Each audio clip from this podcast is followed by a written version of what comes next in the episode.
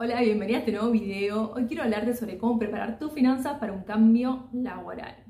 Realmente el miedo al dinero, el miedo a qué va a pasar con nuestra economía personal cuando decidamos un cambio vinculado al trabajo, es lo que traba a muchas personas para decidirse a hacerlo. Realmente lo evitan o postergan y se mantienen en un trabajo que no les gusta o en el que se sienten estancados, pero por no saber cómo gestionar esos miedos ni encontrar herramientas para ordenarse, para entender cómo generar un cambio con mayor tranquilidad financiera.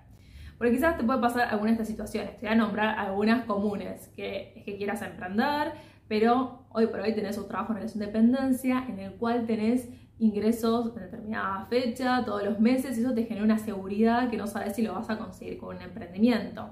Otra situación común es alguien que es el principal sostén de su hogar, el principal ingreso, y pensar en un cambio hace que ponga en riesgo, por ejemplo, a toda su familia.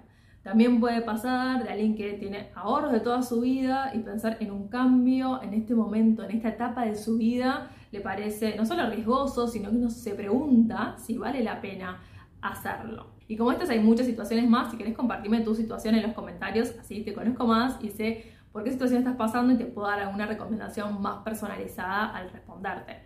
Pero como hay muchas situaciones, hoy quiero darte unos pasos más generales para que puedas ordenarte y que puedas empezar a trabajar sobre este tema del dinero de una manera que te dé mayor tranquilidad, mayor seguridad y claridad sobre todo sobre qué puedes hacer para avanzar en tu cambio laboral sin poner en riesgo tu economía personal o familiar. Porque dar un giro profesional no tiene que ser sinónimo de arruinarse financieramente, sino que lo queremos hacer para mejorar nuestra calidad de vida. Y para eso, si el dinero es algo que te está trabando en este momento, es importante empezar a hablar más de dinero, trabajar más sobre este tema, que puedas ir sumando recursos y herramientas que te hagan sentir mayor seguridad interna y externa para avanzar con tu cambio laboral. Así que te voy a compartir estos seis pasos bien concretos para que te ordenes y ganes claridad. Pero antes de seguir, si no nos conocemos, te cuento que soy Tami, coach de mujeres que quieren reinventarse laboralmente para trabajar de lo que realmente les gusta y sobre todo potenciar su relación con el dinero. Así que si este tema te interesa, te invito a ir a mi página web expertasinero.com. Ahí vas a poder encontrar más información, recursos gratuitos y la información de mis talleres y programas de sesiones para que podamos trabajarlo juntas. Además, si este tema te interesa, te invito a suscribirte, a ponerle me gusta a este video porque eso me ayuda a seguir haciéndome este espacio para compartir herramientas gratuitas para que puedas aplicar. Ahora sí, empezamos con estos seis pasos. Idealmente, si tenés algo para anotar, es lo mejor porque vas a poder ir pausando el video, escribiendo y respondiendo cada uno de estos pasos o si querés puedes ver todo el video de una y después volver y hacer estos pasos porque ahí es cuando realmente vas a notar la diferencia, cuando te pongas a hacer estos ejercicios, cuando respondas estas preguntas y veas en concreto con lo que escribiste, puedas ver toda la información que puedes sacar de vos misma y que te da más claridad para avanzar con tu cambio laboral, teniendo confianza en tu relación con el dinero. Así que el primer paso, lo que te voy a proponer es que pienses en el cambio laboral que tenés en mente y que te preguntes qué impacto imaginas que va a tener tu cambio laboral en tus finanzas actuales.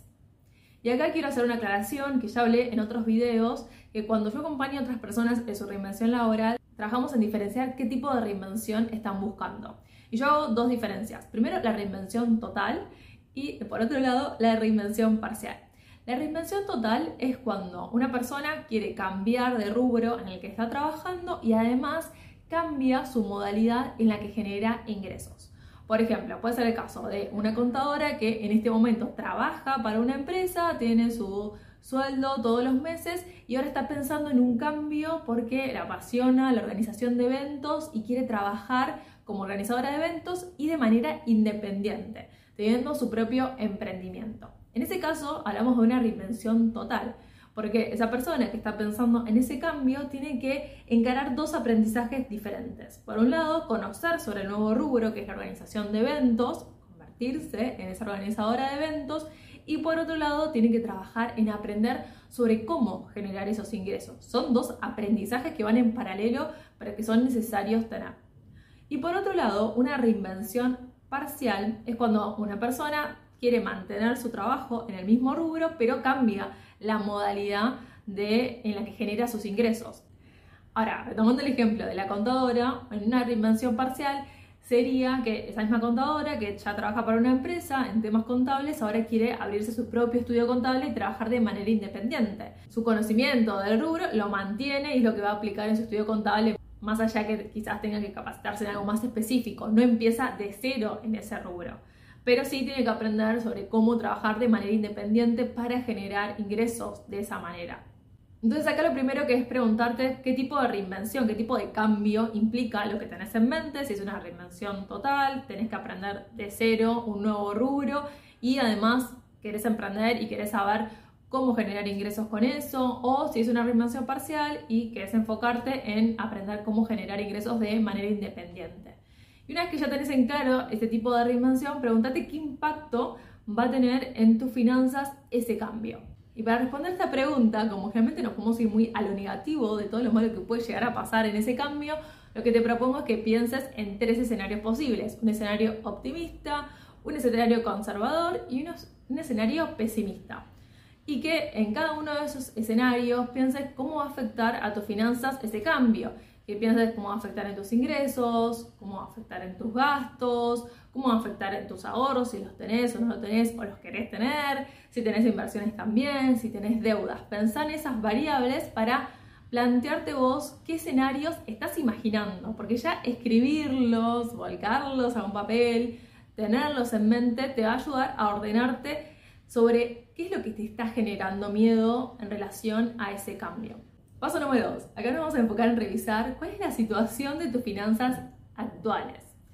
Acompañando a otras personas me encuentro con muchas situaciones diferentes. Hay personas que están súper ordenadas con sus finanzas, que tienen el registro, que tienen todo bajo control, y, que hace tiempo lo tienen, ya tienen incorporado ese hábito, y otras personas que lo evitan, no miran sus números, es algo que no tienen idea, quizás lo delegan en otra persona, algo que están totalmente desconectadas. Y también puede estar la situación intermedia que tenés una idea, pero nada muy claro ni específico, solo una noción general de cómo van tus finanzas. Esto es un paso fundamental, preguntarte, bueno, mis finanzas están ordenadas, sé cuáles son mis gastos mensuales, mis gastos fijos, mis gastos variables, sé cuáles son, bueno, mis ingresos, cómo van variando a lo largo del tiempo, ya sea porque ajustes inflacionarios, ya sea porque vendo más, dependiendo de cómo sea tu, tu modalidad de generación de ingresos, si tenés diferentes fuentes de ingresos también, ir preguntándote todo este tipo de cuestiones. Si te interesa saber más sobre esto, yo aplico, cuando conviene a otras personas, una planilla de presupuesto donde los ayudo a ordenarse. Si este tema te interesa más y quieres profundizar en esto porque ves que estás muy desordenada, déjame en los comentarios, así puedo compartirte el link de esta planilla de presupuesto para que vos puedas aplicar y que te empieces a ordenar en estas variables principales de tus finanzas actuales, porque tenés que conocer cuál es tu punto de partida, tenés que tener en claro sobre desde qué situación partís y además empezar a estimar qué es lo que necesitas para sentir la tranquilidad financiera que estás buscando para concretar tu cambio laboral. Paso número 3, que va a ser identificar qué es lo que más te preocupa, cuál es tu mayor preocupación, porque a veces podemos estar con esta sensación de que algo nos preocupa, que nos pone en alerta, que no sabemos qué va a pasar, que nos genera miedo, pero no tenemos en claro qué es exactamente lo que estamos imaginando que puede llegar a pasar. Entonces tengo que ponerle nombre, escribirlo, saber exactamente qué es lo que nos está preocupando. Y por eso te va a ayudar los dos primeros pasos, porque una vez que ya identificaste el posible impacto que imaginas que puede tener tu cambio y además ya estás revisando tus finanzas y vas viendo que, en, qué, en qué estado estás, eso te va a dar indicios de qué es lo que más te preocupa. Te voy a dar unos ejemplos concretos de personas que las acompañé en mis cursos. Por ejemplo, una de las participantes de mi curso de reto 21 días lo que me planteaba es que a ella le preocupaba el tema de la jubilación, que ella trabajó muchos años en una empresa, tiene un buen puesto, entonces el pensar en dar un cambio laboral, en renunciar, le hacía dudar de qué iba a pasar con su jubilación, faltándole tan pocos años. Entonces su mayor preocupación en ese momento era la jubilación, qué iba a pasar con eso. Otro ejemplo de preocupación puede ser si uno es el principal sostén de su hogar y no sabe cómo va a afectar esto a la economía familiar. Esa es la principal preocupación, el generar un cambio y que eso afecte al estilo de vida de la familia. Identificar cuál es la mayor preocupación que tenemos nos ayuda a hacer foco, a priorizar sobre ese tema, porque a veces se nos mezclan diferentes razones. Entonces, quizás tenés varias preocupaciones. Ahí te propongo que hagas un listado de todo lo que te está preocupando y que empieces a priorizar, bueno, pero ¿cuál es el tema que más me preocupa? Quizás están interconectados, que puedas elegir un foco para que puedas ahora, en lo que vamos a ver en los próximos pasos, ir dándole prioridad a resolver esa situación y que eso no sea un impedimento, sino que sea la motivación que a vos te lleve a ocupar de tus finanzas, a encontrar alternativas, a encontrar soluciones y no quedarte solo focalizada en los posibles problemas. Antes de pasar al paso número 4, quiero preguntarte cómo venís hasta acá. Porque entiendo que uno puede ir mencionando estos diferentes pasos, pero una cosa es decirlo y otra cosa es sentarse, hacerlo, pensarlo, darse ese tiempo de reflexión, que es importante, pero a veces en el día a día, en esa vorágine, escucha estas cosas y uno piensa que es inabarcable, que son muchas cosas.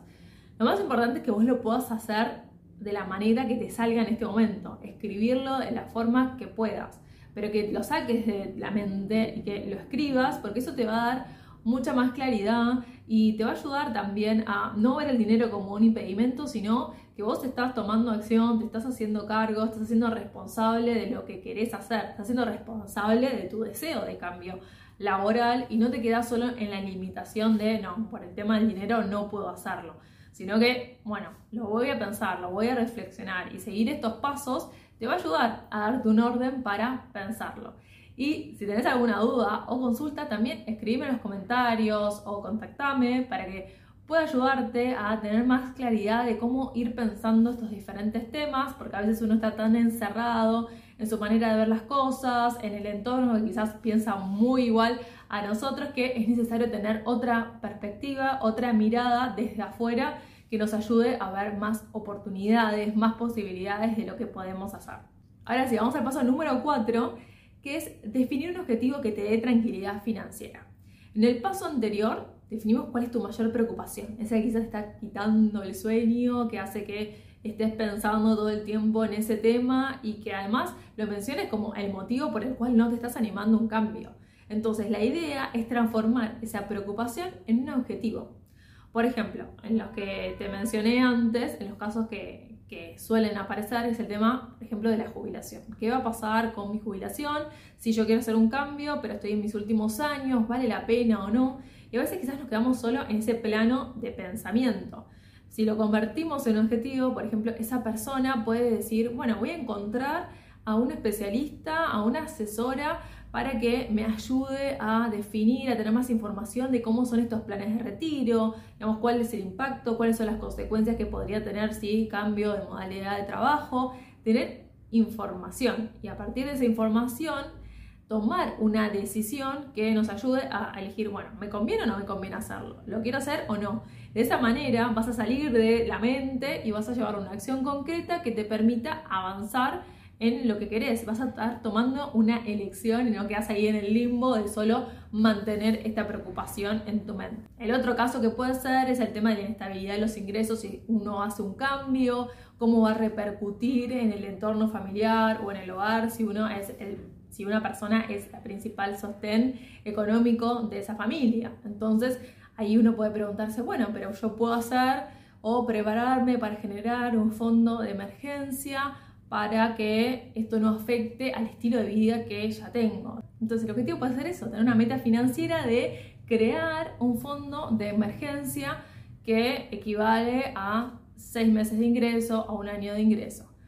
Acá, en este momento, pueden aparecer como objeciones, ¿no? Como estas resistencias, ah, bueno, pero si en este país, o sea, en el lugar en el que estés, no se puede ahorrar. ¿Cómo voy a armar este fondo de emergencia? No voy a llegar ¿Para qué lo voy a hacer? Van a aparecer un montón de excusas o motivos que te van a pensar que no vale la pena hacerlo. Pero siempre va a ser mejor hacerlo que no hacer nada al respecto y mantenerte con esta idea de qué hubiera pasado si me hubiera ocupado, hubiera empezado ya a ahorrar más para tener más seguridad y tener ese fondo de emergencia. Siempre es mejor probar, revisar y ajustar si es necesario, pero siempre va a ser mejor hacer algo al respecto que quedarse con esta preocupación que no sabes cómo encontrarle una solución o que te va a seguir frustrando porque se dice en un trabajo que no te gusta, pero tampoco le estás encontrando una solución para animarte a dar ese cambio.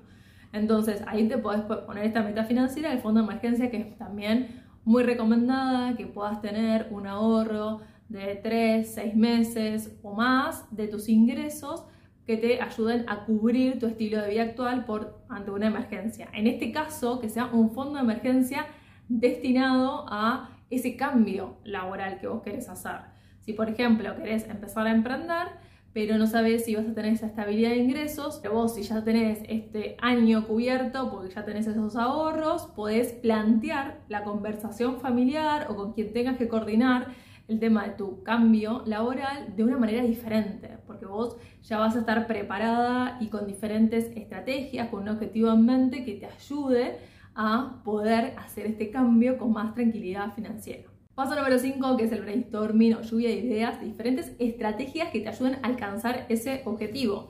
Acá es un momento de liberar la creatividad y sobre todo porque cuando pensamos en el objetivo, como te decía antes en el paso anterior, pueden aparecer diferentes pensamientos que nos limiten, que nos hagan decir, bueno, pero esto lo veo muy lejano, no sé si va a funcionar, y ahí nos empezamos a boicotear el objetivo que queremos. Entonces, hay que vencer esas primeras resistencias y ya pensar en distintas estrategias que te ayuden a alcanzar ese objetivo.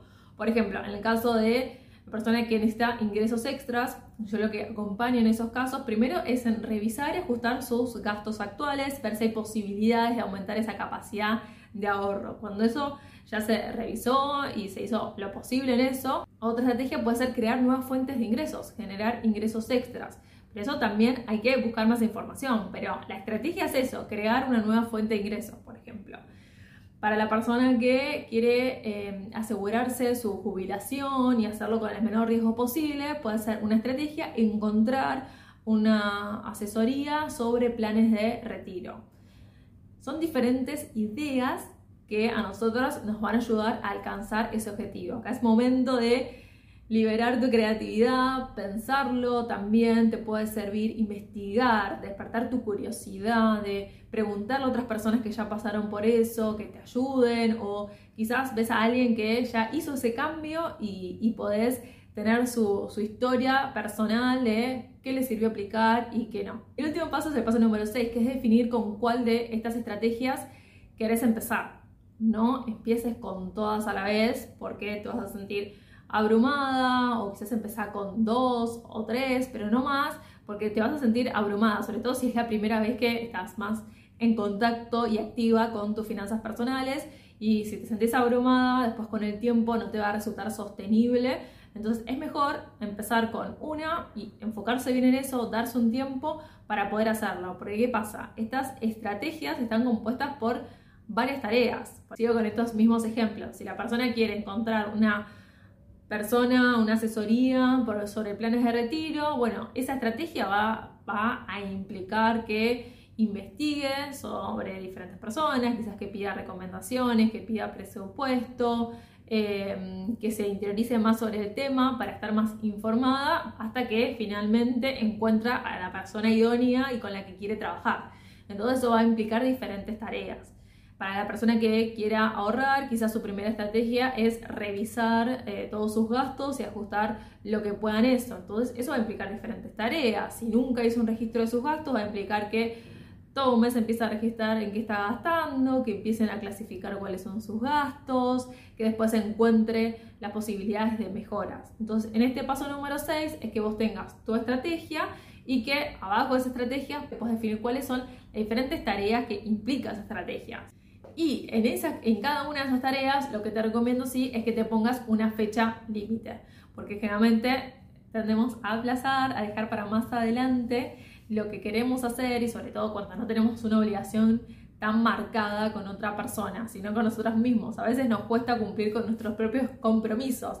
Así que es importante que vos te pongas una fecha límite, que te pongas recordatorios, que lo hagas de la mejor manera que se ajuste a tu rutina. De esa manera vas a poder ir viendo tus progresos hacia ese objetivo que te pusiste, que te va a dar más tranquilidad financiera. Ahora sí, para ir cerrando este video, quiero que me cuentes en los comentarios si te sirvió, si hay algún tema el que te gustaría que desarrolle más. Hay mucha más información también para, para compartir, para ampliar, pero esto fue un paneo general y son pasos que te ayudan a ordenarte para que este miedo financiero de qué va a pasar con mis finanzas y me animo con el cambio no quede solo en tu mente, sino que lo puedas ir viendo de una manera más concreta. Te dé más claridad sobre qué es lo que quieres hacer, qué alternativas puedes empezar a encarar, sobre todo ahora que estamos a fines de este año y se renuevan las energías para el año que viene y puede ser un buen momento para retomar este impulso, para encarar de una manera diferente el cambio laboral que quieres hacer y que lo hagas con una mayor tranquilidad financiera, con mayor seguridad, con mayor control y, e información sobre tus finanzas. Así que no te olvides de dejarme en los comentarios si te interesa que amplíe más sobre alguno de estos temas o si ya aplicaste los pasos, en qué te sirvieron.